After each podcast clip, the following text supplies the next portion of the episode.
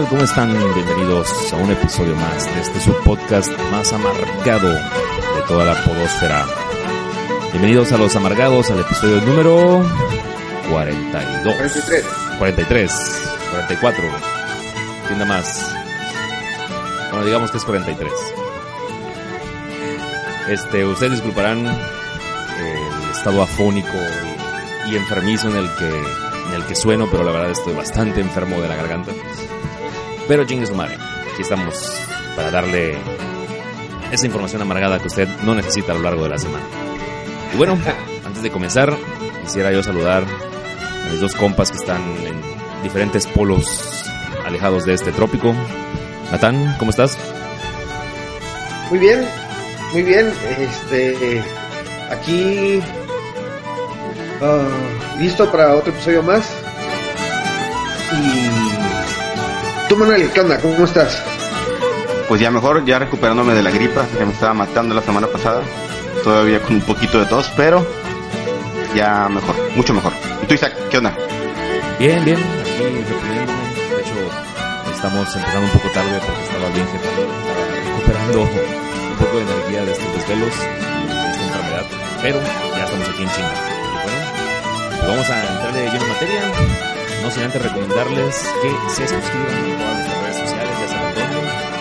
En Facebook como Los Amargados, en Twitter como arroba Los Amargados y en YouTube como Podcast Los Amargados. Y este audio lo pueden ustedes descargar automáticamente desde iTunes como Los Amargados o nuestra red que más utilizamos que es el iBox. Si usted quiere que subamos este audio a otra plataforma como SoundCloud o Spreaker, háganoslo saber y pues haremos los trámites pertinentes ante la ventanilla número 5, tres hojas con sello, dos fotocopias, la firma del superintendente y, y a ver si algún día lo podemos hacer. Ya ven que de la burocracia da. Y bueno, estamos ya aquí al borde de la Semana Santa. Antes de que nos, nos larguemos a nuestras playas más cercanas, excepto Manuel, porque Manuel ya vive en una playa. Así hacemos yo, yo, de hecho, me gustaría, me gustaría alejarme de estas playas. Yo sí a la, a la montaña.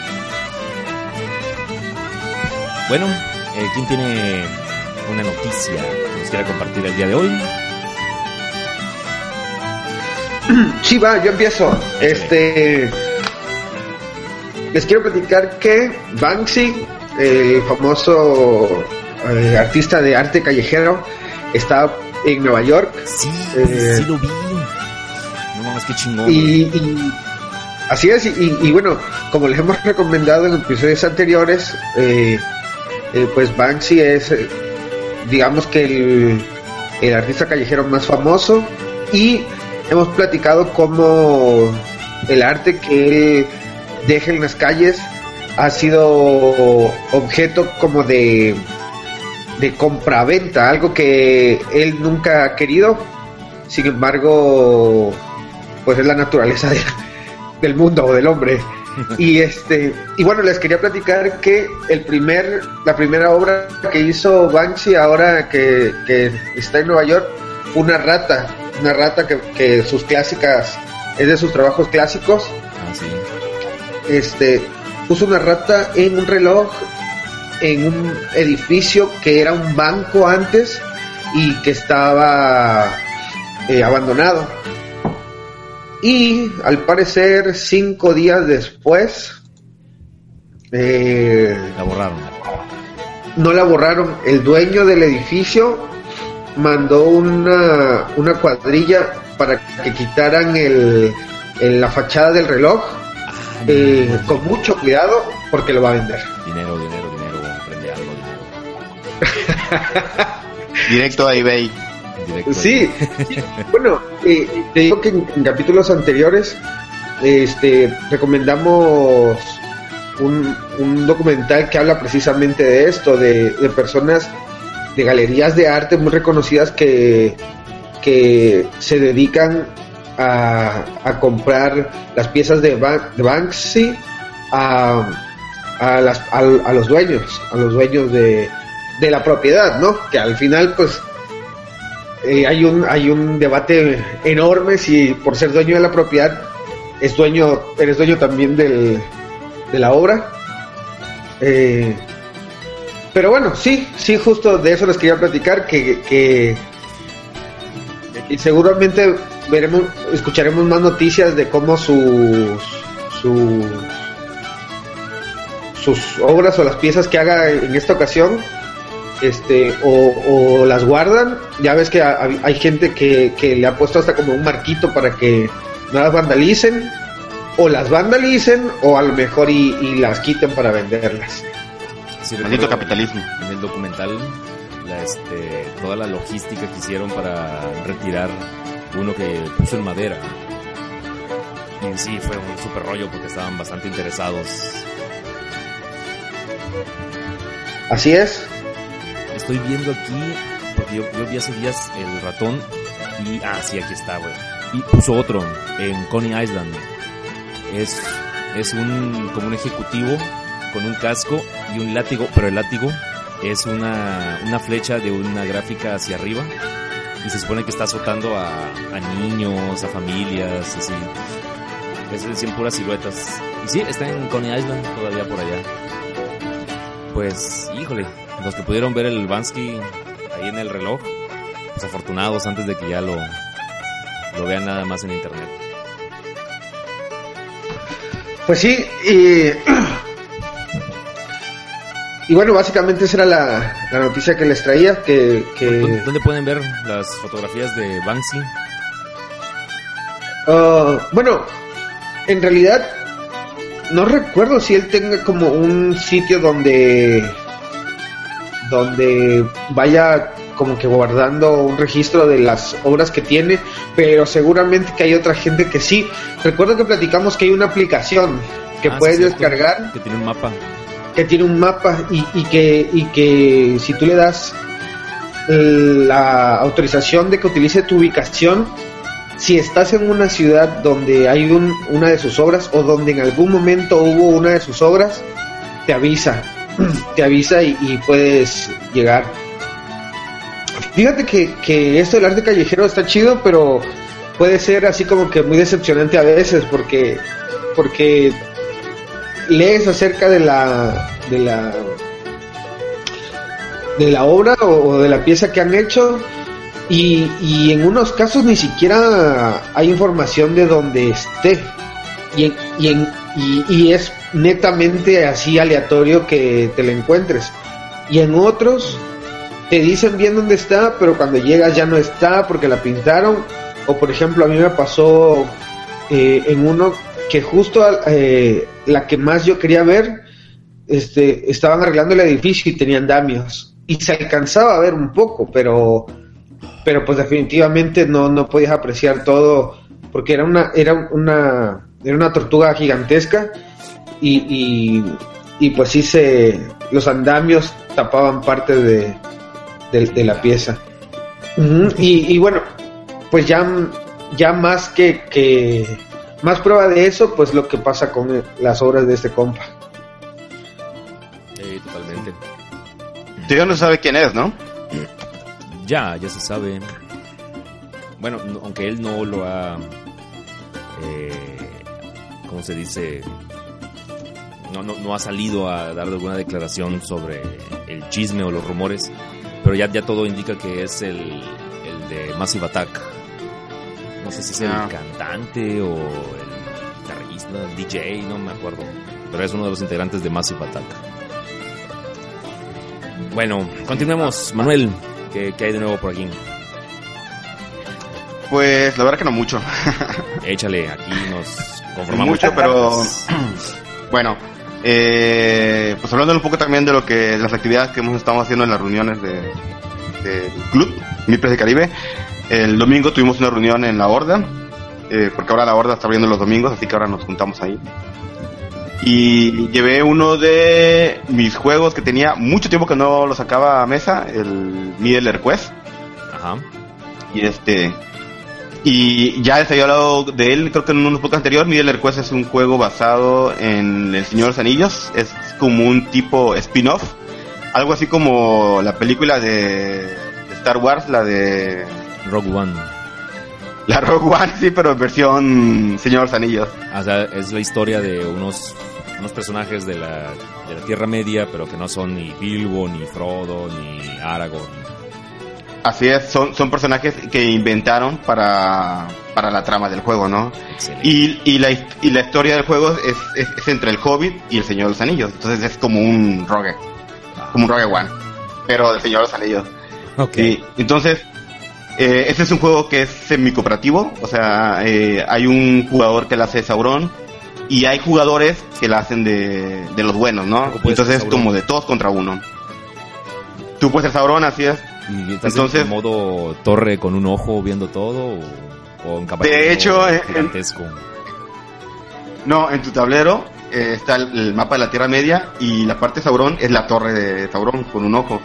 Y ahí tienes tú como que tus controles para mandar esbirros al mapa, este, mover a tus, a tus, este, personajes, ¿no? Como los, los, como los Urukai o los espectros del anillo. Y ahí también vas jugando cartas de tramas para, pues, aumentar tu ejército o, o buscar este, el anillo o corromper a personajes de la Tierra Media, ¿no? Ah, corromper, Sí, no entonces- chingón. Sí, entonces haz cuenta que, que tú vas bajando tus tramas que afectan ciertas locaciones de la Tierra Media y los personajes de los pueblos libres eh, tienen que ir buscando unas fichitas que se llaman favores y recolectarlas, ir hasta el lugar donde está la trama de Sauron para, para desactivar la trama, ¿no? Entonces, eh, al principio del juego, cada jugador, eh, cada bando tiene una misión secreta. Y tienes que cumplirla antes de que se agote un track de tiempo que va avanzando según las tramas que Sauron va ejecutando sobre el, sobre el tablero. Oye, está chingón, ¿eh? ¿Y Sí, es, es fíjate. cooperativo, pero en equipos o todos contra Sauron? Es, es, es semi-cooperativo porque es, es en equipos y los, los, los buenos pues trabajan en equipo, ¿no?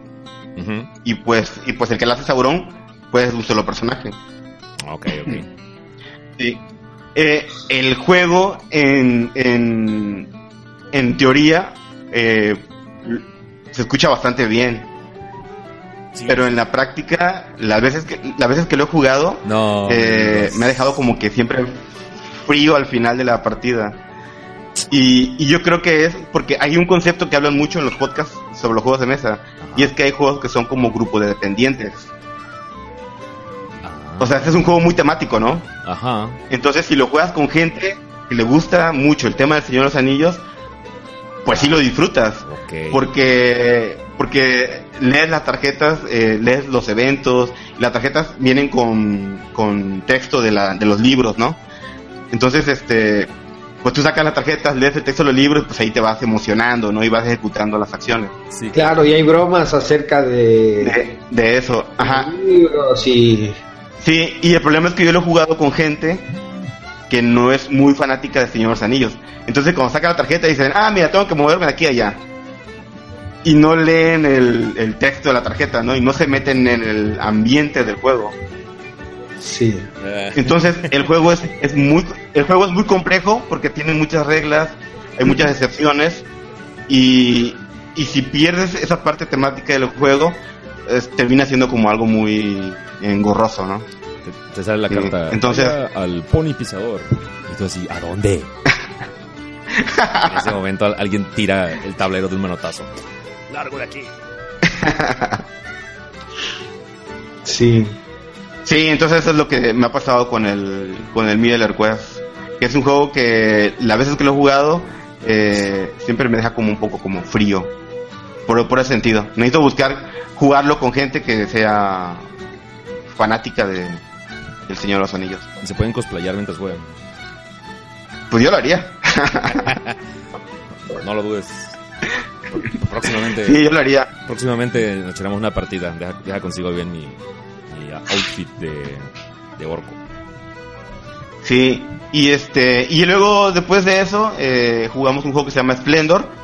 Eh, es un juego bastante divertido y rápido, es un juego abstracto. Eh, temáticamente en Splendor somos como que joyeros. Eh, tenemos que comprar eh, unas losetas, o más bien unas cartas, que nos van a reportar más recursos por seguir haciendo más joyas. Y cuando cumplas eh, ciertos requisitos, eh, hay unos nobles que son mm, reyes de la, de la Edad Media, que cuando cumplen ciertos requisitos se van a tu, a tu lado y te dan puntos de victoria. es un juego abstracto, está bastante bonito. Y, y fue la verdad bastante divertido, yo lo recomiendo. Se puede jugar de dos a cuatro personas. Con un juego abstracto. Abstracto es que es un juego eh, en donde eh, tiene un tema, pero no lo ves en las mecánicas del juego. Como, como el ajedrez, ¿no? Se supone que el tema del ajedrez es una guerra, ¿no? Entre dos reinos. Sí, claro. Pero en realidad, pero en realidad cuando juegas el ajedrez no sientes el, en la mecánica el, el conflicto, ¿no? Como en un como en un wargame donde sí sientes el conflicto eh, como tema principal, ¿no? Sí. Por decir, la, las damas chinas es un juego abstracto. Mm, eh, no hay un no hay un tema como tal, ¿no? Sí, o sea, no es el, el la línea de guerreros del verde, no, rojos contra los orcos negros. No, son, son, fichas negras contra fichas rojas. Exactamente. En el caso de Splendor se supone que si hay un tema, pero no lo ves por ningún lado en la mecánica. O sea, pudo, pudo haber tratado de cualquier otra cosa y este y hubiera funcionado igual el juego. En cambio, en mi Quest, las mecánicas sí están bastante casadas con el tema, ¿no? Porque vas viendo tu personaje por la Tierra Media y realmente vas viviendo el tema del juego que es el viaje, ¿no? la evolución de tu personaje o los conflictos que tienes que pasar, las aventuras, ¿sí? Pero, pero en Splendor, en Splendor pues eso no, no lo ves. El, el, lo, lo, importante del juego, del juego es la mecánica en sí más que la, la temática, ¿no? Que es más bien como un pretexto para vender el juego. Sí, claro. Sí. y Perfecto. Lo otro bueno también que tuvimos el domingo es que tuvimos una visita de un viejo amigo, eh, Falcón, no sé si se acuerdan de él. Ah, no mames. Él, jugaba Magic hace mucho tiempo en Villahermosa. Jugaba Magic, él, sí, sí, acuerdo. él ahora está aquí en Cancún y nos fue a visitar a, una de nuestras reuniones el domingo y con él estuvimos jugando el Splendor. Ya sabes, viviendo, bueno, viviendo viejas historias de Magic y su juego de cartas de Star Wars. Perfecto, muy bien. Bueno, pues yo que les puedo, que les traigo, pues acabo de llegar ayer del Vive Latino y les traigo mi, mi reporte en forma de fichas. estuvo muy bueno. me di cuenta de algo, de que ya no aguanto estos festivales tan largos. y menos un festival que acaba a las 2 de la mañana cada día. Pero bueno, se hizo el, el esfuerzo. Y el, primer día, pues, de hecho, Manuel me, sacó a colación lo del tema del, del fulanito este, cantantito este, Morrissey, que en su casa lo conocen. A ver, antes de que, yo, de que yo continúe, ¿en qué momento o por qué Morrissey es tan hype aquí en México? O sea, yo no, no sé por qué tanta veneración. Y ahorita lo voy a comentar porque, porque me refiero a esto. A lo mejor por la película de... ¿Eh? A lo mejor por la película de 500 días, la de 500 días con Sommer, ¿no? No, güey. bueno, la, la canción principal de esa película es la de The Smiths. Ah, sí, o sea, es famoso porque es de The Smiths, o sea, no hay más.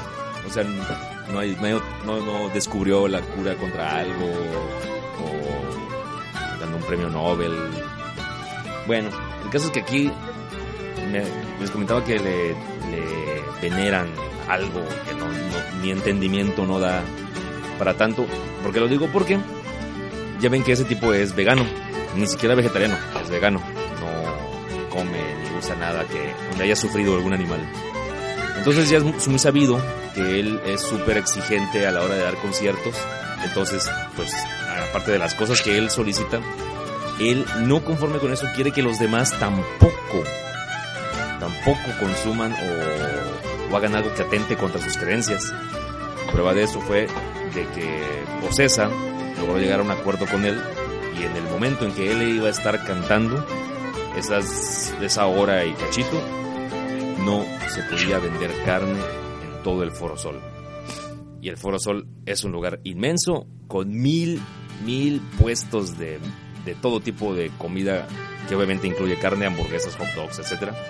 Ah, pues cuando yo llegué había un letrerito que decía, por respeto al artista, y no decía el nombre del artista, no decía al artista, no se va a vender hamburguesa de, de lata, de rata, no sé. Hasta las 10 de la noche. Lees el letrero y piensas que es Prince, ¿no? Ándale. Yo, tremenda pendejada, güey. Y yo, yo, yo en serio creía que era un chiste, pero decía, no, a lo mejor se le acabaron las hamburguesas. Iba al, al puesto de al lado y lo mismo, güey.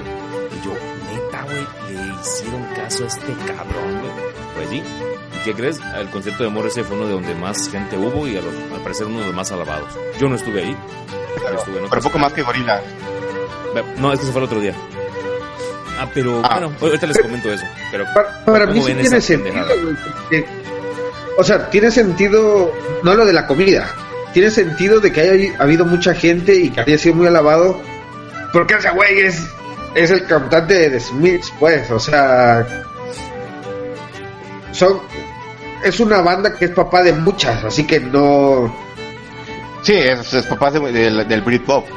sí, así que pero pero yo no sé eh, de mí siempre siempre siempre también se consideró como una banda yo siento aquí en México como alternativa no Eh, a lo mejor en Inglaterra fue el,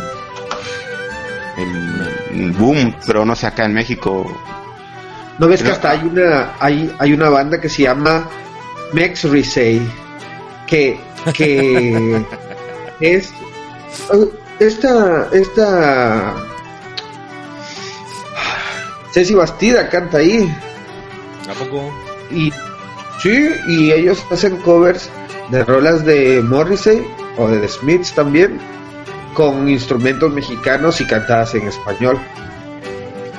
Y yo he escuchado un par y, y no compraría su disco pero pero sí los escucharía o sea no a, a mí lo que, me- lo que me gustaría saber es si esto pasa en todos los conciertos de Morrissey. O sea incluso cuando toca en Inglaterra pues. Porque sí. Al porque yo yo yo o sea yo yo lo yo lo me imagino como organizador no y yo yo estoy diciendo sabes qué te voy a porque a Morrissey mm, no tocó gratis le han de haber pagado una la nota no y que todavía me digas oye güey eh, aparte que te estoy pagando me estás obligando a que no venda carne cuando tú cantes o sea pero es que tú puedes pedir lo que tú quieras. El chiste es que haya alguien que lo acepte. Es, ese es Entonces, el problema no es- el problema no es del que del que no no yo yo, yo no critico a Morrissey para mí lo crítica es para Para ustedes. para quizás para Ocesa no o hasta para los fans de Morrissey o bueno no sé. Sí, porque, porque porque a mí se me hace ridículo o sea la si, si él es vegano y, y quiere defender su filosofía de vida sobre la, la comida pues pues está bien no pero a eso a que obligue a cuántas personas habían ese día en, en el concierto 150 mil. 150 mil personas. Sí. que quizás ni, ni una cuarta parte era vegana. O sea se me hace ridículo pues no claro pero, pero el problema no es que los obliga a Morrissey. Los obliga el que le paga a Morrissey. Porque porque porque el que paga ese pudo haber dicho no yo a, a- a la gente que me paga a mí este organizador del Vive Latino yo no los voy a obligar a que nada más por venirte a escuchar a ti tengan que, su- que sufrir eso sí en serio y, el- y el Morris se hubiera dicho ah bueno pues entonces págame un poquito más y que coman o no quiero tocar en ese cavernario lugar y ahí muere. Pero pues también el tener a ese güey en, en- en tu cartel, Pues, pues sí, es, es- Sí, sí, otra cosa también hay que decir que, que, bueno, que el, podemos decir que la figura de Morrissey pues ya es una leyenda musical, ¿no? Y, y probablemente esta sea también de las últimas posibilidades que hay de verlo en vivo. Porque hasta donde yo sabía, creo que él estaba enfermo de cáncer, ¿no? Y creo que se estaba recuperando o todavía lo está padeciendo. Parece que está, re- está recuperando. Sí, pero bueno, no sé, a mí, a mí la verdad que... Está funcionando el veganismo. Mira. Yo cuando me enteré la noticia se me hizo ridículo, se me hizo, se me hizo muy ridículo, pues, porque... Mira, yo, o sea, yo como usuario de, de, de, ese evento en ese día, yo me quedé, ok, a ver, estamos en México. Aquí eso del vegetarianismo no, no es, no, no es, no es tendencia. Y dices, bueno, los que lo traen dicen, ok, te vamos a vender productos hechos de carne, te ofrecemos esta gama amplia de cosas hechas de tofu o no sé, güey. Pero no, simplemente les dijeron a todos, acuérdense que a las 9 de la noche van a cerrar y no van a vender nada hasta las 10 y que se chinguen. Y güey, güey, después de estar eh, alrededor de 6 horas ahí este, dando vueltas, este, caminando, pues, estás cansado, tienes hambre, quieres comer algo. Y, y durante una hora, güey, me tuve que chupar el dedo porque no había nada, güey. Creo que lo único que no era. Bueno, no es cierto porque los esquites tienen queso, güey. Entonces, no había nada, güey. Y yo me quedé así, güey, ay, váyanse a la chingada, güey. Por poco me salgo a comer unos tacos de suadero afuera del foro, güey. Ya me dio mucho Sí, Salías y volvías a entrar después de que tocara Morrissey, ¿no? Ándale, güey, sí. Dicen, ay, usted huele a carne, no Bueno, después de eso, ya este... Mira, mira, mira, antes de que terminemos eh, el tema, Ajá. perdón, de, de, eso. Aquí dice, legado de los Smiths. Y, y menciona bandas como The Stone Roses, Oasis, este, The Libertines, este, Blur, Blur eh, Órale. O sea, tienen un montón de, de, o sea, han influenciado un montón de bandas. Sí, sí, ya sé, güey. O sea, o sea, sí son escuela, pues, así como también fue The Clash o, o Led Zeppelin o, o Ramones. Y, y, cuántos de ellos, o sea, cuando van a tocar obligan a la gente a no comer carne o... o ah, no, es que eso, eso, es individual, pues, o sea, no... Si ellos quisieran, pudieran hacerlo. Es, tienen la libertad de hacer lo que quieran. La bronca es que haya gente que diga, sí, está bien. Y, pues sí. Y, y, y, por decir, y por decir, ahí, ahí, de las bandas que mencionaste, hay unas bandas que eran todavía un poco más engreídas que The Smiths, ¿eh? Porque los Stone Roses también tienen una actitud eh, Oasis. Oasis también, sí, porque era lo que estaba de moda en ese momento, o sea, el, sí, claro. El ser el, rockstar, ¿no? El... Bueno, continúo con mi, con mi reporte. Eh, el sábado, después de hacerme pendejo viendo que iba a comer, estuve escuchando un rato a Molotov. Eh, tuvieron problemas de audio, pero ellos, ellos ya tienen un show súper bien armado, nomás salen, tocan y se van. Y afortunadamente tocan muy chingón. Y ya después, al final, yo, la banda que tenía planeado ver era Las Víctimas del Doctor Cerebro. Y la verdad no, no, no me decepcionó, güey. Eh, ellos son Las Víctimas del Doctor Cerebro Show, así como decían el primer disco. Una cosa súper divertida, güey. Tienen personajes, tienen eh, interacción con el público. La canción con la que abrieron fue la de La Tamalera, güey, imagínate. Ya estaba yo así gritando, güey. ¡Ah! Luego llega un momento donde el abulón dice, a ver todos, a tirar basura. Y no mames, ya te imaginarás la cantidad de sarna, güey, que cayó del cielo, güey. Pero bueno, este del, del, show. Por eso Morris los castigó sin comer carne una hora. El pinche coloco. Bueno, al otro día ya este ya tenía todo planeado y todo lo que iba a ver estaba en el en el escenario principal, menos la lupita, pero entonces ahí desde que me aplasté en una grada, güey, ya no hubo poder de San Judas Tadeo que me moviera, güey. Estaba yo súper cansado. El día anterior había salido a las 2 de la mañana, llegué a mi casa a las 3 de la mañana en lo que caminé por un Uber. Y el domingo dije, no, a la chingada, ya, en modo, modo abuelita de coco. ¿No, ¿No hubo banda sorpresa? ¿Mande?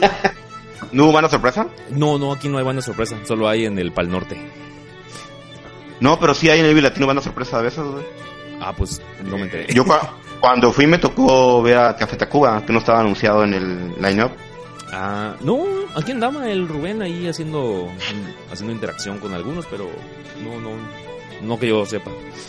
Entonces llegué, vi a La Cuca, vi a Residente, que es un, trae un show muy cabrón, con unos músicos muy cabrones. Residente sí sigue, sigue dando, dando nota. De hecho, el trae unos... ¿Y ahora sí le fue bien? Exactamente, ahora sí le fue muy bien. Sí, le fue muy chingón. Lo sí, porque yo me acuerdo cuando se presentó con Calle 13 a su... Ah, no, bueno, ya desde esa vez se ha, se ha reivindicado con la gente y ahorita pues, es bastante aplaudido. Después de Residente esperamos una hora y vimos a los Queens of the Stone Age, que la verdad son de esas bandas que suenan mejor en vivo que escucharlos en Spotify, Suenan muy chingón. Y tienen un poder, güey, así cabroncísimo. No, no, el, baterista, un chingón. Todo, todo viene en esa banda. Y al final, pues por lo que fui realmente, pues por ver a gorilas y sin temor a equivocarme, creo que es uno de los mejores espectáculos que he visto. Un momentito. Merci. Muchas gracias. Perdón, es que me trajeron medicina. Si, si esto es una chévere, voy a colgar en este momento. Porque yo no tengo. Rata. oh, yo había pedido un caldito de pollo, pero creo que al parecer no encontraron y me trajeron una cerveza. Pero, ay, a la oh, afinadito yo soy. Ah, pues le estaba diciendo de gorilas. Uno de los mejores espectáculos que he visto, la verdad, güey. El Damon Albarn es un chingón cantando, tocando todos sus instrumentos. Los coros que traen, güey, son uno, son prácticamente un, este, un grupo de, de gospel, Cantan impresionante, güey. Y como es el inicio de la gira de Latinoamérica, güey, traen a todos los músicos con los que hacen feature. Eh, para aventarse cada quien su respectiva canción, güey. Muy chingona, güey. No fue la... ¿Será, que, ¿Eh? ¿será, que, ¿Será que regresarán a México? No en este ni en el próximo año. Porque de aquí se van para uh. Brasil y pues no, no sé, no creo. Ahorita, de hecho, nada más son como cuatro o cinco lugares. Van a ir a Chile, a Brasil y otros países, no me acuerdo. O sea, tienen muy, muy poquitas fechas. Ah, ok, ok, ok. No, pero la verdad, este Vive Latino es ya es mi tercer Vive Latino. Y pues la edad está pasando factura. Así que yo creo que el, el próximo que, que yo vaya va a ser en la comodidad de mi casa con unos lentes de realidad virtual. que yo ya no puedo. Viendo la transmisión por la página de, bueno, de famosa refresquera. La de, de un refresco de cola que de cola. inventó Santa Claus. sí, no. De, hecho, ahorita ya pueden verlo en YouTube, están los videos y véanlo con sus propios ojos. Y el, evento estuvo muy chingón en cuanto a gorilas. Y pues, hasta aquí mi reporte, Joaquín. ¿Viste alguna banda que te sorprendiera, de que no conocieras? Mm, no, ya estoy muy viejo. la verdad había muchísimas bandas, pero yo la verdad fui exactamente a lo que quería porque muchas bandas, bueno, de hecho el evento comienza a las 2 de la tarde. Y yo si yo hubiera ido a las 2 de la tarde, no hubiera yo sucumbido, güey, me hubiera dormido y, no hubiera visto a Gorilas que tocó a la 1 de la mañana. O sea, a no mamarla, güey. A la una de la mañana tocó Gorila, No manches. A la una de la mañana tocó. Y haz de cuenta que. que y, no era el último. Ya en, otra carpa estaba comenzando Infected Mushroom. Y yo dije, ah, la madre, me gustaría verlos. Pero ya estaba así, güey. En calidad de fiambre, güey. Afortunadamente, eh, Infected Mushroom estaba en el escenario que está por la salida. Entonces, cuando íbamos saliendo y dando la vuelta ya por viaducto, pues me eché como tres cuartos del concierto, escuchando ahí. desde afuera de desde la calle, Y sí, y suenan bien chingón.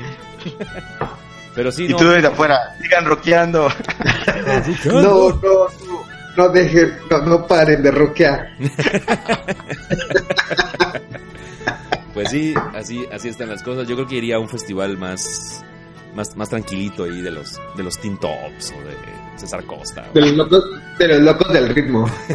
los Rebel Cats y eso. Yo, yo... o, ya vas a una zona VIP, ¿no? O sea, es más cómodo. Pagas más, pero estás más cómodo. Pues es que aquí no hay zona VIP, güey. O sea, la, zona VIP es una chingadera, güey. Es una, es unas gradas que donde no se ve bien, solamente no, no, no te amontonas con la gente.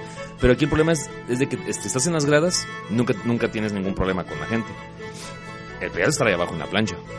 Ah, que por cierto, Gorilas no fue el que más llenó. ¿Quién crees que fue, el que llenó más?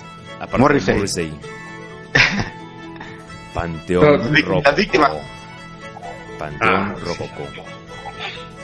Era un mundo de gente, güey. A mí hasta me daba miedo cuando brincaban porque se movía horrible la pinche grada, güey.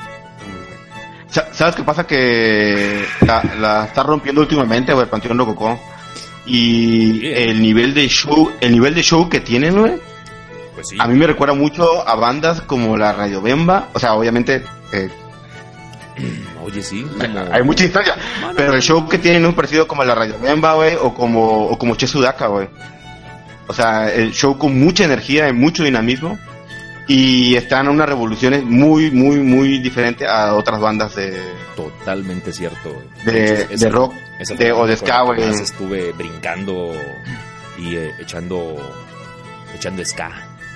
Sí, a mí, me, a me da la sensación de que, de que esos, esos giras que han hecho en Europa y donde tuvieron roces con bandas como, como Che Sudaka y, y quizás, a lo mejor hasta la Radio Bemba, por ahí quizás sirvió mucho para, para tener el show que tienen actualmente en vivo.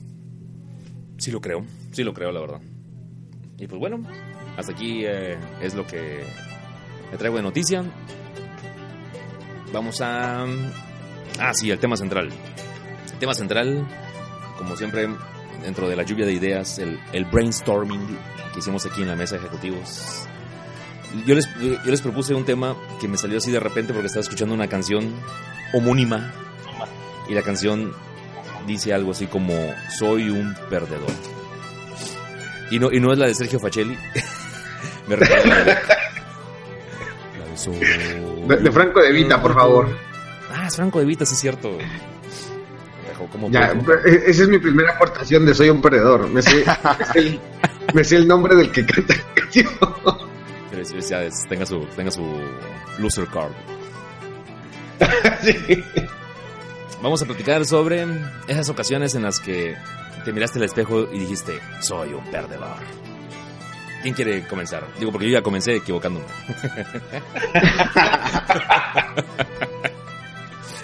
Mira, yo creo que no puede ser más perdedor cua- que, que cuando actúas así y no te das cuenta y te das cuenta como años después de que fuiste un total perdedor. Entonces- no me di cuenta. Como, como cuando van atrás de una chica que piensas que, te, que le gustas y en realidad Bienvenido Era a Friendzone. Sí, fíjate, yo me Lo, acuerdo... lo peor es que cuando sabes, cuando no- lo peor es que cuando no sabíamos el concepto de friendzone, ya estabas adentro de la friendzone. y luego años después, los millennials inventan los memes y te identificas con esos memes. No, Es que, es que no, no, no tenía nombre el concepto. Sí, fíjate, yo me acuerdo una vez que estaba en la grabación de la preparatoria, en esas fiestas que hacen después de que termina la prepa. Y. Y. Pues, obviamente que yo fui co- en bola con, con varios ahí de, la prepa, ¿no? Y este. Tenía una amiga y, y después de como dos horas hora y media, me dijo, este, oye, mi hermano me prestó las llaves del carro, ¿no quieres salir a dar una vuelta? Y yo, no, aquí está chido. ¿Estás seguro? ¿No quieres salir a dar una vuelta? Y yo, no, no, no, le digo, aquí estamos bien y todo. Y ya, y ya, ya, ya vi como que eh, tenía cara de enojada. Y me dice, ¿estás seguro? Y sí, por tercera ocasión dije, no, güey, ¿para qué? Aquí está perro. Y años después eh, me di cuenta que en esa ocasión había sido un perdedor. Que, que Entonces, que- te digo que- que el paseo en el carro era una metáfora. Exactamente. Sí, exacto. Entonces yo dije, hmm, sí, no sé, creo que estaba comiendo un molote en, en, en, en el Parián, en Puebla, y, y dije, Y te cayó el 20. "Ah". sí, así mil años después, güey. Entonces por eso te digo que hay veces que, que, que es, es tan, es tanto tu nivel de perdedor que te das cuenta años después. Ándale, que te cae el 20 así en el lugar menos pensado. Sí. Manuel, ¿alguna experiencia perdedora? A ver, siguiendo en la misma línea, Que si me hace que esto nos ha pasado a todos. eh, eh, aunque, aunque bueno, voy, voy a, eso puede ser un epic fail. Eh, digamos que ya estaba viviendo yo en Cancún eh, y salí con una chava a la que tenía pues mucho aprecio. este, digamos. sí, los ejemplos a diestra y siniestra. Y, y fuimos a ver a, una banda de, de reggae mexicano bastante conocida. Eh, y eh, ya sabes lo típico, ¿no? De que te fuerzas por pagar las entradas, la cena y todo. Y al final de la noche, el guitarrista de esa banda se terminó quedando con, con mi cita. con la chica. Sí, se fue con la chica. Sí, y esa vez sí me tocó eh, verlos, estar solo, regresarme solo a mi casa y... Eh. Sí, está en la misma. Así que mi, consejo es, mi consejo es eviten a las groupies. o si salen con groupies, no vayan a conciertos de rock.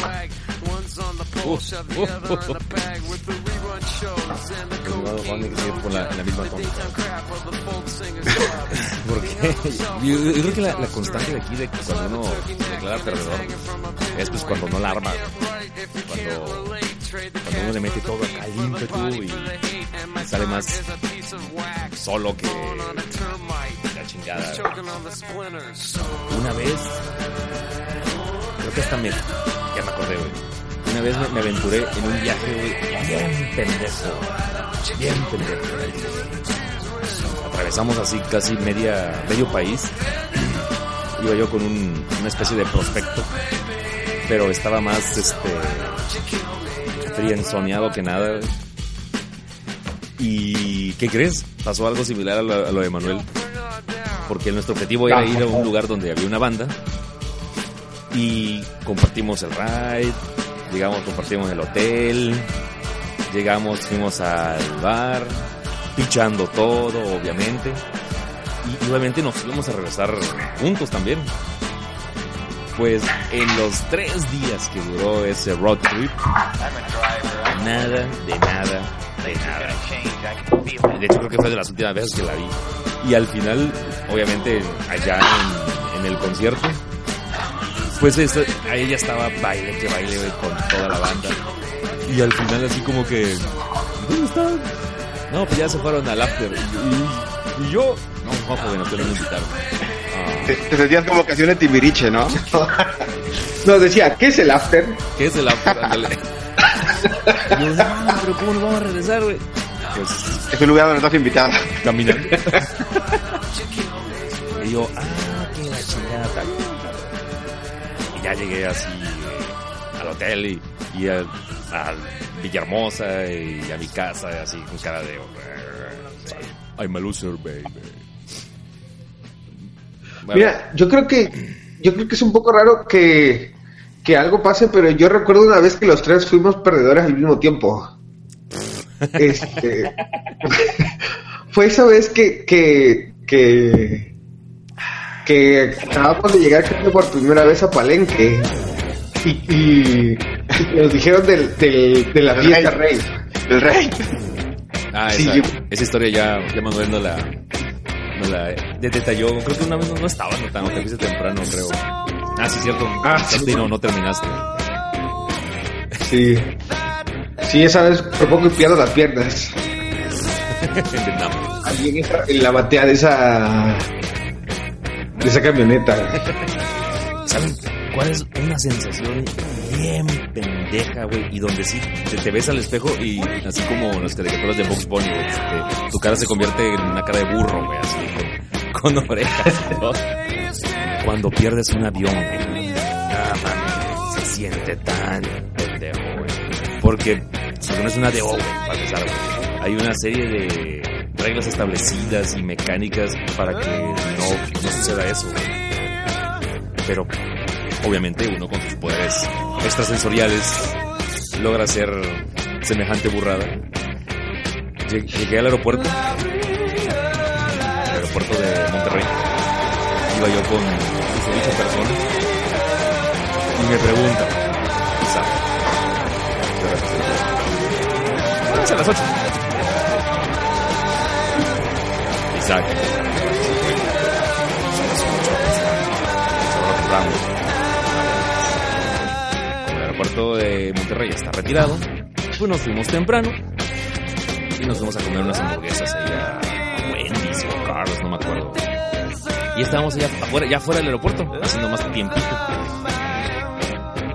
Y por tercera ocasión, Isaac, ¿a qué horas es el vuelo?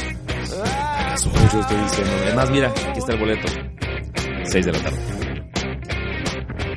Ah, La cara que me pusieron, güey. Es así, yo creo que todavía duermo en la noche y veo así los ojos rojos, así, güey. Lleno de ira, güey. Yo me sentí tan loser, güey, así como, ay, pero yo vi que eran las 8, güey. O sea, pretextos que ya no cabían, güey. Acto siguiente, pues ya entramos y, oiga, no tiene un boleto y que le sobre. Obviamente no había, güey. Y ya tuvimos que comprar uno carísimo para el otro día. El otro día ya no iba a trabajar. Pizza, la cagotita de regreso, la cagotita volando en el avión, la. O sea, ahí sí, y el, y el que son que se, que se cayera el avión, en serio. Había que ver un atentado terrorista, güey, ya. Bueno, fue más vergüenza. Sí, ahora, ¿te acuer- ¿te acuerdas cuando nos vendieron un boleto para ver a las víctimas? Y terminamos viendo al güey que canta la planta. No mames, güey, eso nos chamaquearon bien culero, güey. Nos dijeron, van a estar las víctimas de no sé quién. Ah, deme dos. Y entramos y era caos. Así, güey, no mames, güey, ni, me sé. Otra canción aparte de la planta, güey, no me sé, güey. Pues ahí nos quedamos ahí fumándonos ese... No mames, qué banda más culera, güey. Cantamos horrible, güey. Sí, sí, sí. Échenle, échenle. Oh, ok, les ha ido bien en la vida.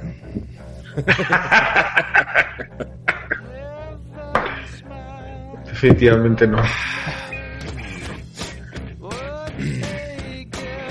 Puede ser. ¿No les ha ido mal? ¿No se han sentido perdedores practicando algún deporte? O, mejor dicho, intentando practicar un deporte. Ah, totalmente. A ver, ¿dónde me apunto tu- para...? Tu deporte coco, Manuel. El que, el que te decían tus papás, échale ganas, hasta te compraran el equipo y terminó botado ahí abajo de las escaleras. Pues fíjate que curiosamente era un deporte que yo busqué y este, pero siempre fui malísimo y fue el béisbol, güey. O sea, pero realmente era más malo, de todo. malo, güey. Mira, mira, en los años, creo que como fueron como dos años, creo, tres años que practiqué béisbol, nunca pude batear una pelota, güey. En serio, güey, o sea, era malísimo.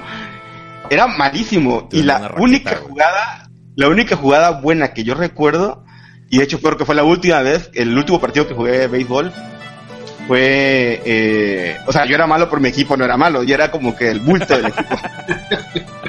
Y, y en una, creo que semifinal, yo era el jardinero derecho porque imagino que decían, ahí nunca va a llegar ninguna bola. ¿Un zurdo? Cuando botó un zurdo. Sí, y No, cuando, cuando bateaba un zurdo lo cambiaba, güey, el otro, el otro lo cambiaba al otro, al otro lado del campo. Sí, no, realmente, o sea, era malísimo. Me ma- mira, mira, era tan malo, güey, que me mandaban para que me pegara el pitcher, güey, para, ah, sí, Para para que la- una fase... sí, para, la- para robar la primera, para, para, pase, para el base por bola, güey. Sí, sí. Solamente una jugada heroica tuve esos años de béisbol, güey. No, y, y un, y un montón de golpes, güey. No mames. Hay una tira, hay una tira de Calvin y Hobbes, no sé si alguien la, la ubica, güey.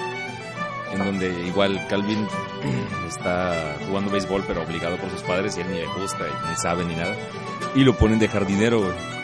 Pero haz de cuenta que campo infantil, güey, pero él está hasta allá, hasta el fondo, y está, pues, imaginativo como siempre.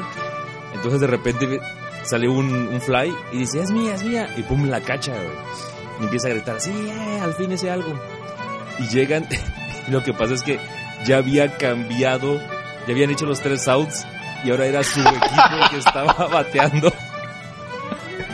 Y él le cachó a su propio equipo y no, no se dado cuenta del cambio, güey. Ya, voy a buscar esa tira, güey, es buenísima. Son, son como cinco tiras. Natán, el, el- todos. el Sport Billy de Tabasco. Sí, no, no, fútbol malísimo, malísimo. Este, bueno, béisbol, fíjate que, que sí estuve en el equipo de la universidad, eh, básicamente porque no había un equipo y, y como que a nadie le interesaba. para, para fines burocráticos estabas en el equipo. No para, para desviar recursos de la universidad, a nadie le interesaba el, el béisbol en la universidad y, y como que dijeron, a ver, todos los del, los del sureste de, de- de México, esos solo sirven para jugar béisbol. Y tristemente, no, no, no, pues, este, no, no cumplí con el estereotipo. Así que estuve como, como un semestre en, el, en el equipo, pero nada, nada, o sea, alfeñique y, y no, nada. Eh, béisbol, digo, fútbol también malísimo, pero fíjate, lo, lo curioso es que yo nunca, no sé, yo creo que como que en- entendía el, eh, los límites de mi de mi habilidad y nunca nunca perseguí- ¿Cómo? De tu capacidad motriz. Ándale, de mi coordinación ojo-mano. y este. Y no, no, nunca busqué entrar en, en un equipo de nada. De nada, malísimo para siempre. Eh, Pues yo tampoco, güey. Ningún equipo de nada, güey. O sea, no. Ahí, ahí le, le charangueaba, pues, pero a nivel así de competitivo, equipo, no, güey, malísimo, güey. Una vez, creo que fue en la, en la carrera. Ya me acordé. Hice el, hice el tour así en todos los deportes que había, pues para ver en cuál me podían fichar. En, primero fue básquetbol y me fui con el récord que a lo mejor todavía ha de estar ahí en, en el TEC, voy a ver una placa, güey. De cero canastas. Cero. Así, del, te, te hacían así el... Como cuando juegan el reloj. De Sí. un lado, del otro, de medio, por abajo. Así cero, güey. Y el entrenador me veía y decía, sacan este tipo de aquí de mi vista. "Ah, fútbol. Me voy al fútbol, güey. No, güey, no, no, no. Mira, era tal el desastre, güey, que los, los entrenadores, lle- llegaba yo así bien emocionado. ¿Y qué tal? ¿Cómo me fue? Este, nosotros te llamamos. Ah, bueno, gracias. Y pasaba el tiempo. y fui el único de mi generación que no estuvo en ningún equipo, güey. Yo estuve en una ingeniería y hasta las chicas estaban en equipos deportivos, güey. Todos estaban en voleibol, basquetbol, fútbol, eh, kung fu, esgrima, este, ya ves un montón de actividades deportivas que había, todos. Y el único zángano, de mi generación al principio, de, o sea, al principio de la carrera, era yo. ¿Y qué hacía yo? Nada. Dije, no puede ser, güey, o sea, debe haber algún error. Y me acuerdo una vez que, hasta la- las chicas, güey, jugaban bien perro el fútbol, güey. Y en las charangas, güey, pues yo era así el, perdedor más grande del universo. Porque no, no, no lograba. Me, me, me dribleaban, me pasaban el balón por debajo de, entre las piernas. Me, a ver, el, el más menso, pongo uno de portero, güey. Y me llovían una cantidad de goles así. no, güey. No. Oye, me pasaba lo mismo en la prepa. Así, no, ya hay- hasta me, hasta me acuerdo del nombre de, de la tipa que, que me clavaba unos trayazos brutales. Y yo jamás tendré la pierna para disparar con la misma fuerza que esa tipa. En serio, Diana se llama, todavía me acuerdo, Diana. Maldito. La, la veo ahorita y la veo ahorita y salgo corriendo, güey. No, ya. Te tiré un balonazo. Me tiran un palobrazo, sí, no. Y en la cara, en la panza, en la espalda. Espalda. Imagínate para que me en la espalda si hiciera el portero. No, mames. Sí. Sí. No, no, no, sí, totalmente. Yo, yo muchos años eh, fui la bachicha. O sea, tengo maestría en ser la bachicha desde, desde, la- desde jugar fútbol en la calle hasta los últimos de secundaria. Ya era de que, bueno, ya. El, que- el que el que saca, no, el que no saca se lleva a notar. Ah, el que pierda el, el piedra, papel o tijera. El que pierde el saco. sí, güey. Ah, A ver, una, una complicada. Momento donde dijeron, soy un perdedor, pero en experiencia digital, en experiencia online. Yo lo primero que se me vino a la mente fue en los albores de los 2000 cuando no existían las redes sociales. Solamente estaba el MIRC. ¿Alguien de aquí, por favor, les puede explicar a la audiencia qué es el MIRC? Pues básicamente era un chat, ¿no? Ajá. Eh, sea, era un chat, eh, estaba dividido por comunidades y pues eran prácticamente las redes sociales de los noventas. ¿no? Mm. Antes, mira, a ver, tirándome, sí.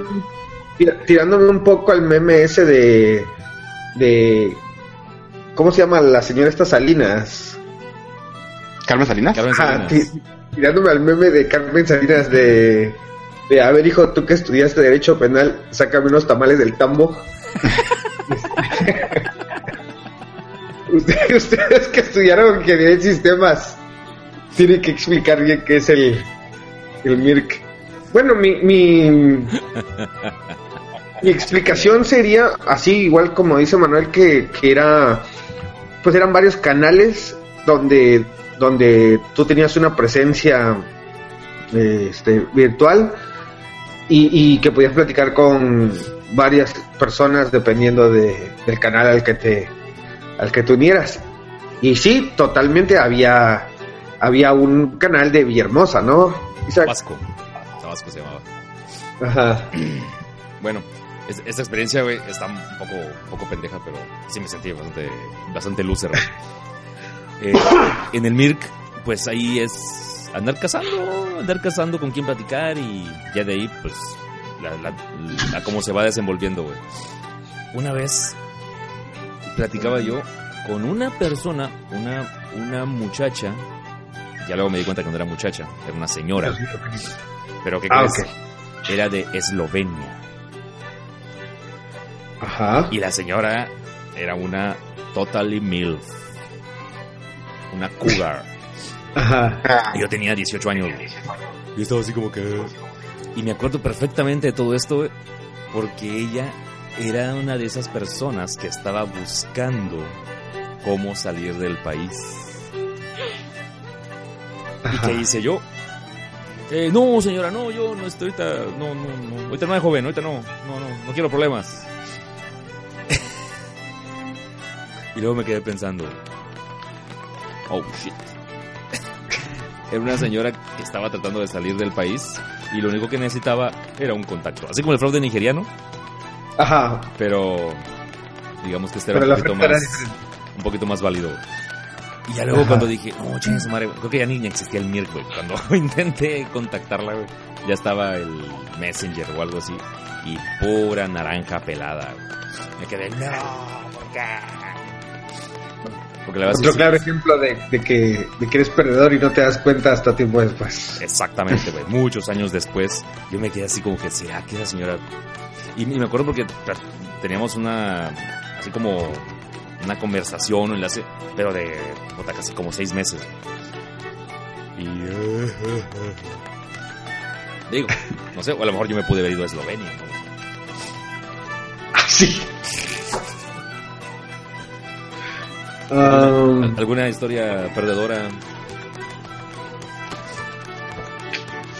así como de eso, de internet, a ver.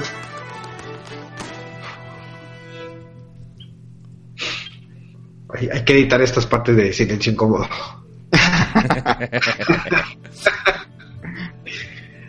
eh, Pues que también en esa época del MIR era como también un poco común, ¿no? Muy poco común, sí. ¿Sabes? Yo creo que sí, recuerdo una así del Mirk, fue una vez que según que estaban, estaban todos en un canal y decían, no, ahora sí, la posada de Tabasco 2000 mm, o 2001, no me acuerdo qué año. Y este, y, y, pues al final todos pasaban la dirección donde iba a ser y eso, creo que era ya por el espejo o por la, o por la Plaza de Toros. Y por fin llegué, eh, no me acuerdo con quién fui. Creo que, creo que, creo que fuimos los dos. Ah, ok, ok. Fuimos y era así como que un velorio, güey. O sea, un velorio estaba más animado que la. que la, que la. Y, y era súper loco porque en realidad, como que en. Como, bueno, no es súper loco, es lo, lo más normal del mundo perdedor. Este, en el canal, pues todo era risas y chacoteo. Y llegabas ahí, nadie hablaba a nadie, nadie veía a nadie. Quizá como dos personas se hablaban o algo así, ¿no, Manuel? O, Sí, sí, sí. o, o tú qué recuerdas? Mira, eh, eh, tengo recuerdos difusos, pero recuerdo que terminamos en la casa de un tipo que tenía un estudio, creo, ¿no? Y que nos estaba enseñando unos discos de música. No sé, fue algo bien raro. Sí, totalmente así. Sí, fue algo bien, bien raro, sí, bien raro. Ese ronquido así. Pregunta incómoda. ¿Había Pero, chicas? pero yo creo que, pero no, no, es que, ¿sabes, Ah. sabes creo cuál era el problema? Que, que había un grupo de Mirk, o sea, de Villahermosa, Tabasco, pero la gente que ya se conocía, eh, no hacían por, por jalar a los, a los novatos o a los que llegaban, o los que llegaban a las reuniones y no eran, o sea, que llegaban vez a las reuniones, ¿no? O sea, ya ellos ya tenían su grupito establecido y, y a los demás pues no los pelaban, sí. Bueno, señores, ¿ustedes alguna vez ha sentido perdedor? Al escuchar este podcast se va a sentir el hombre más ganador del mundo. puede, puede acordarse de ese, ese- ese momento en que nos escuchó a nosotros y decir, ah, bueno, no, no, no podría estar tan, tan, tan peor, dirían por acá. Dirán, es increíble, pero también fueron perdedores. Oh, esos podcasters tan exitosos alguna vez fueron perdedores como yo. Voy a seguir. eso, eso No, no sigan. no, no sigan. No, sí. bueno, pero ve- veámoslo en retrospectiva. Ahorita somos unos hombres exitosos, este, ganadores de la vida.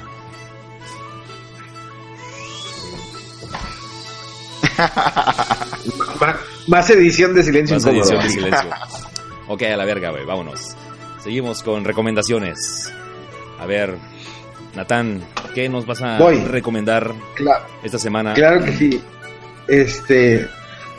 Volviendo un poquito con música en lugar de videos o, o películas, les quiero recomendar una banda que se llama Brass Against the Machine.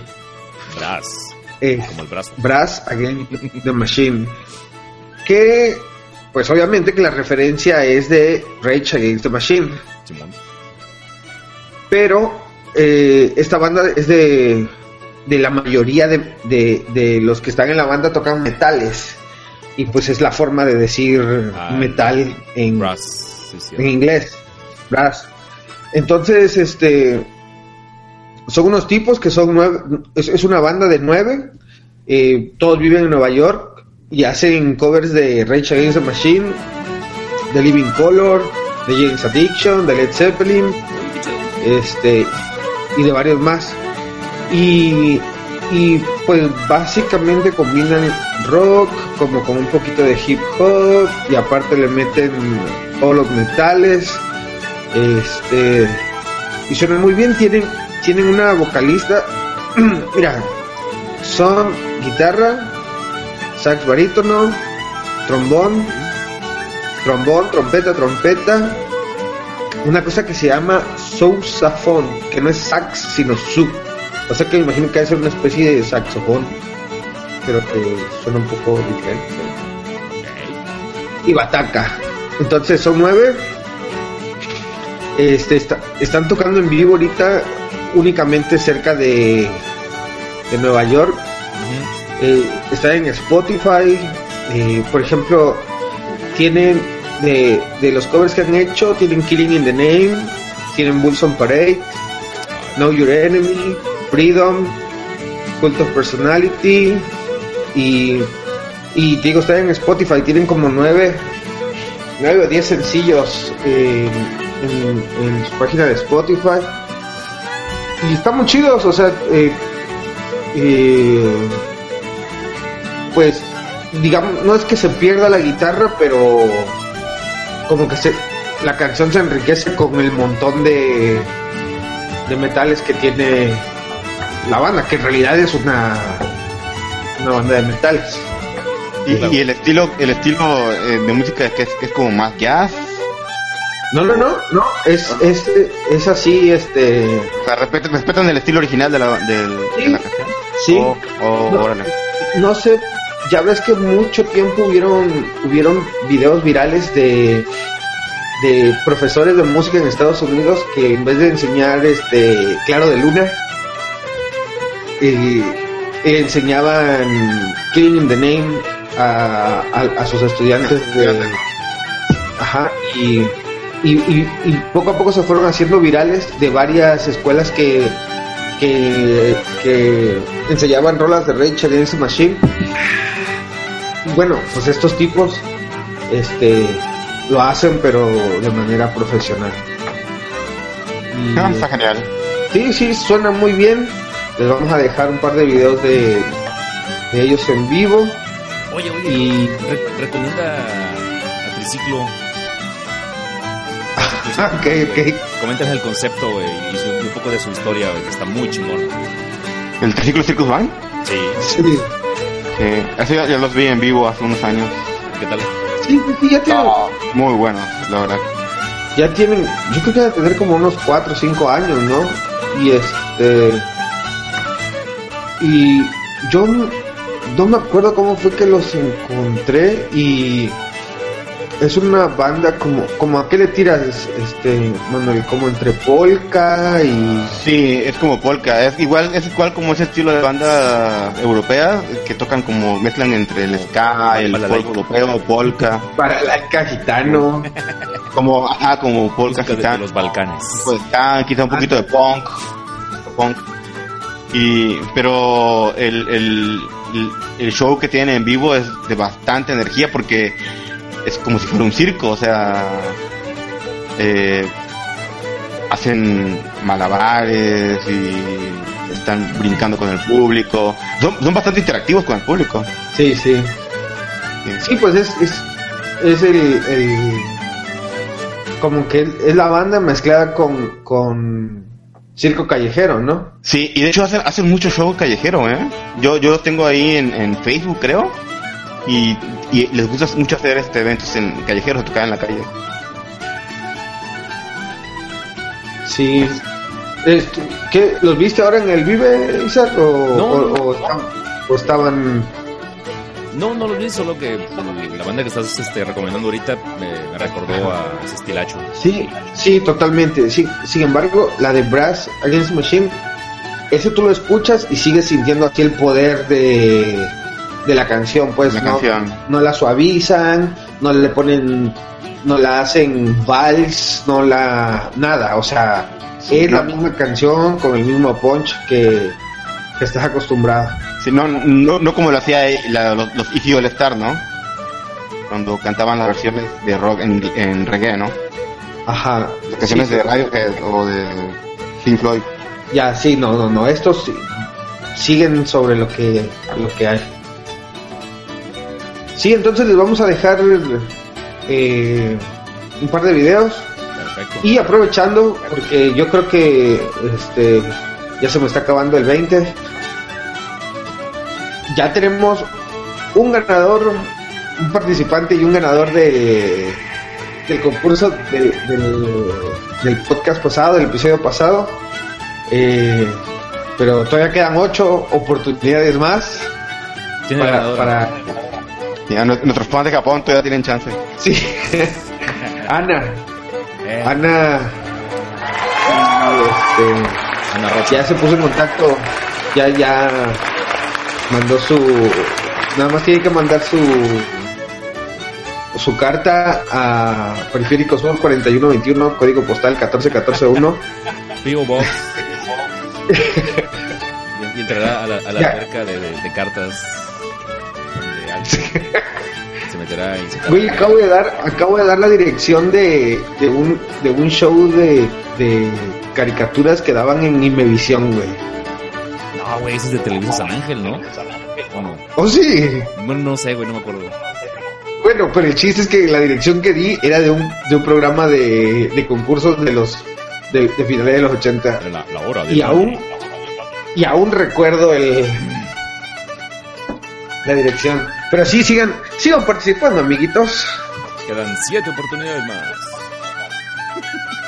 Manuel, Nuestros fans de Japón siguen intentando. ¿qué nos vas a recomendar, Manuel? Ok, ok. Bueno, esa es una recomendación de un canal de YouTube eh, que se llama Motula TV. ¿Y qué trata de Motula TV? Pues es de una persona que es fanática de Master of the Universe, de He-Man. No, mamá, güey, estoy, estoy en el canal, güey. Y sí, yo creo que la palabra fanática se queda corta. Sí, él en su canal eh, revisa la historia de, de, los, de las figuras de acción. No voy a decir juguetitos ni muñequitos, figuras de acción. Eh, la historia de la, de la caricatura, historias de la compañía. Él hace reseñas de las figuras de acción, que son bastante interesantes. Y Este este- es. Pues deberías de ver una reseña para que veas cómo hace la reseña. Ok, Me ok. habla del personaje, de- el, el- habla de los colores, de cómo, de cómo está pintada, de las articulaciones, las posiciones que puedes poner el- la figura de acción. este, él ha- hace dioramas con sus figuras de acción. Eh, él tiene, tiene un festival en su video eh, que es como eh, usa palabra como Navidad mezclada con algo de Master of the Universe porque él junto con un amigo cumplan las figuras de- com- compran compran figuras de acción durante un año y en esta fecha en especial las abren todas. Eh, y, y sus videos va dando noticias de, de por sí si hay una convención en Estados Unidos eh, habla sobre las sobre las nuevas figuras de acción que van a salir al mercado Está- está- la verdad que está bastante eh, está bastante bueno ¿eh? Está- yo creo que eh, nos, hay mucha nostalgia y, y es divertido luego ver el cómo habla sobre las noticias no porque aparte lo haces de manera muy Profesional. profesional exactamente, sí, ¿no? Sí. Y, y lo más importante es que es un canal que está en español, ¿no? O sea, Ok. Fíjate que, que viendo estos me, me acuerdo ah, de un episodio de los juguetes que nos... Bueno, hay, hay un... Es que no me acuerdo el nombre ahorita, pero hay, hay un show en, en Netflix que se trata de, de la historia de los juguetes. The, y the cada... Us. Ándale, sí. Que sería como en español como que los juguetes que nos formaron, ¿no? O algo así. Y este, y, y hay uno, hay uno acerca de, de He-Man y los, y los amos del universo. Este, sí. Estoy viendo aquí en su canal de YouTube y tienen eh, He-Man Battle Armor y ese yo lo tuve. El Que que, le Yo ese- el, el que le yo ese no lo tuve, yo tuve el normalito. pecho, Sí, el Sí. pecho. Que le daban Sí, un se cambió. y pues, tiraba. Sí. Y, ah, ya me acordé, el, fe- el festival que ellos eh, tienen se llaman Etermas. Ah, de Eternia y Cristo. Eternia Y yo Sí, y ahí tienen un video donde, donde explican por qué es Etermas y, y qué es lo que hacen en este festival que hacen ellos. Sí. Ahora, eh, en diciembre que anduve por Monterrey, eh, todos los domingos creo que es, ahí en el barrio antiguo ponen una, pues como un, un bazar eh, a lo largo de una calle, no me acuerdo ahorita cuál. Y fíjate que vi varios, varios puestos de, de figuras de acción, especialmente ochenteras, principios de los noventas. Y me acerqué a preguntar por un par y, y, el, y el que atendía me decía, no, pues esta cuesta, no sé, 50 y esta 60. Dice, pero tengo de las que están difíciles de conseguir. y este y ya sacaba como una cajita, una como una mochila y sacaba así unos que sí se veían, pues que estaban más este como más de, más de calidad, más cuidados y todo eso. Entonces, no, está en 600, 700, que igual no está tan caro. Entonces sí hay, hay, un, hay un mercado de coleccionistas. Sí, sí, pues de, hecho no había ningún niño en esos, o sea, preguntando, no había ningún chamaco. Todos eran como de 25 por arriba. Eh, no, y sí, sí hay un mercado. Hay figuras de He-Man que son bastante eh, caras o muy raras, ¿no? Está, bastante nutrido el canal, ¿eh? Está, se ve como que es especialista, ¿eh? Sí, es especialista y digo que está bastante entendido porque porque eh, o sea, yo he visto muchos canales, muchos videos de él donde hace reseñas de las figuras de acción y me llama mucho la atención porque yo decía, ¿cómo haces la reseña de una figura de acción? Pero el cuate ese, la verdad que... Como en el capítulo 25 de la tercera temporada, nuestro personaje salió por primera vez. Sí, sí, y te dice, mira, este personaje salió en tal año y salió tal cómic, te habla de su origen. Y luego te, te habla de, mira, este fue fabricado de tal manera. Y este parece que la, la compañía esta que hacía He-Man, no sé, era Mattel. No, no era Mattel, sí. Eh, parece que usa mucho. Mm, recicla mucho las figuras de acción. Haz de cuenta que la, el cuerpo de He-Man lo usa para diferentes personajes, nada más le cambia la cabeza, Sí. Sí, eso, eso decía en el documental, güey, que ya luego salieron unos personajes ahí sacados del resorte del calzón, güey, y era pues nada más He-Man, güey, con otra cabeza. Sí, y, y él todo te lo explica en su, en su, en su acción. Y la, la, verdad que, la verdad que eh, dense una vuelta a su video, está bastante bueno. ¿Puedes repetirnos el nombre del canal? Es Motula TV, ahí en el, la página de los amargados, en el Facebook, les dejo el, la dirección del link. Perfecto. Yo, lo voy a recomendar por último, igual otro canal de YouTube que la verdad está... ustedes dirán qué les parece. Eh, a mí hay algo que me desespera bastante, güey, es el, el, loquendo, Ah, después de un rato de escucharlo, güey, ya me, satura. ¿El qué? El loquendo es el programa sintetizador de voz que cuando entras a un video y, no lo están narrando, sino lo está narrando el programa, que es cuando hablan así como robot. Ah, ya, ya. Se utilizan muchos videos ahorita, pues porque simplemente la persona no quiere hablar y ya todo lo programa. Bueno, en este caso haré una excepción porque el canal está bastante bueno y el, y el sintetizador pues sí, sí lo puedes aguantar un rato. Como buen eh, consumidor de la, de la nostalgia, este canal está muy chingón. Se llama bueno, no, ustedes ya lo pronunciarán como quieren. Es K-S-T-M-C. Repito, K de kilo, S de sábana, T de tamal, M de mamá y C de casa. KSTMC, historias de la CDMX. Se llama. Está larguísimo el pinche nombre.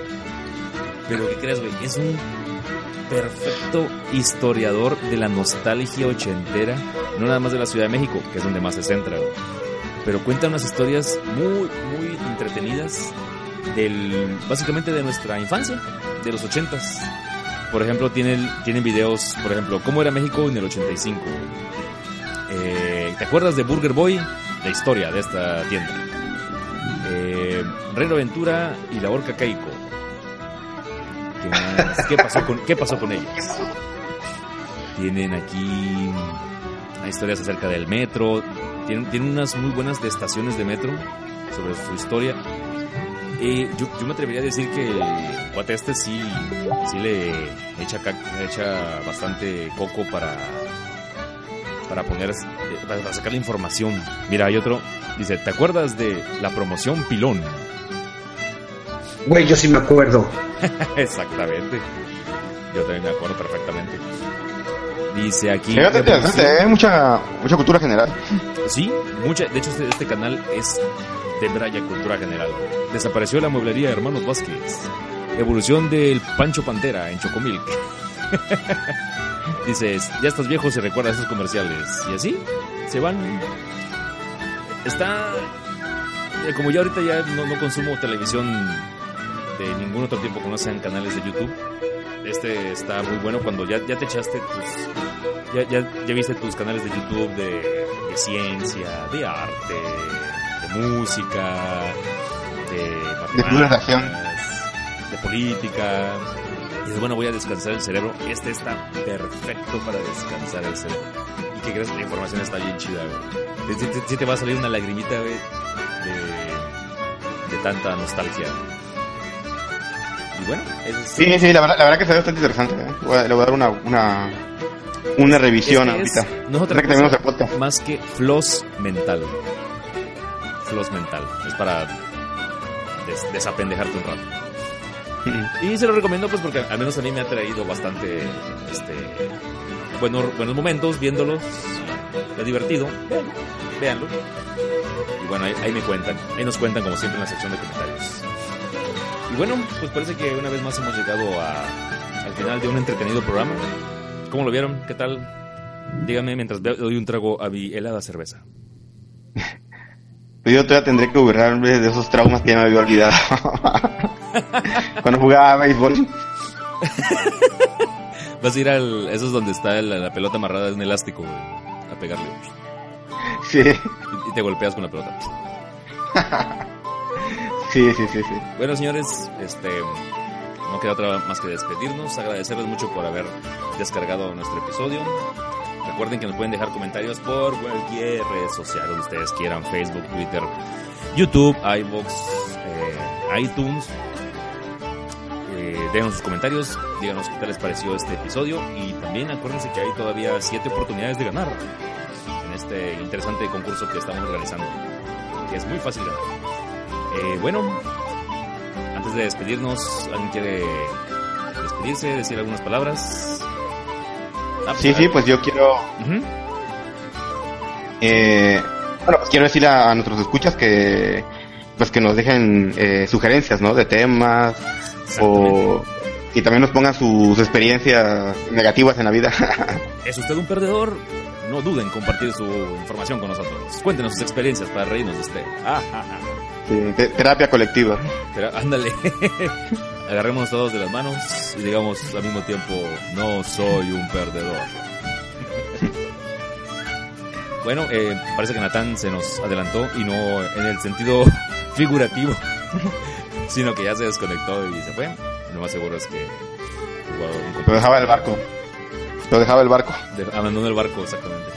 Y bueno, señores, iTunes, iVox, Facebook, Twitter, YouTube, por cualquiera de estos lados nos encuentran. Así que nos vemos probablemente en la próxima semana. A lo mejor es de las últimas donde Natán está en tierra antes de embarcar otra vez a tierras argentinas. Pero ya encontraremos la manera de que él haga un enlace satelital. Lo mantendremos al tanto. Y bueno, no hay nada más que decir, más que alzar el tarro y decir salud. Nos vemos la próxima semana larga vida a la amargura.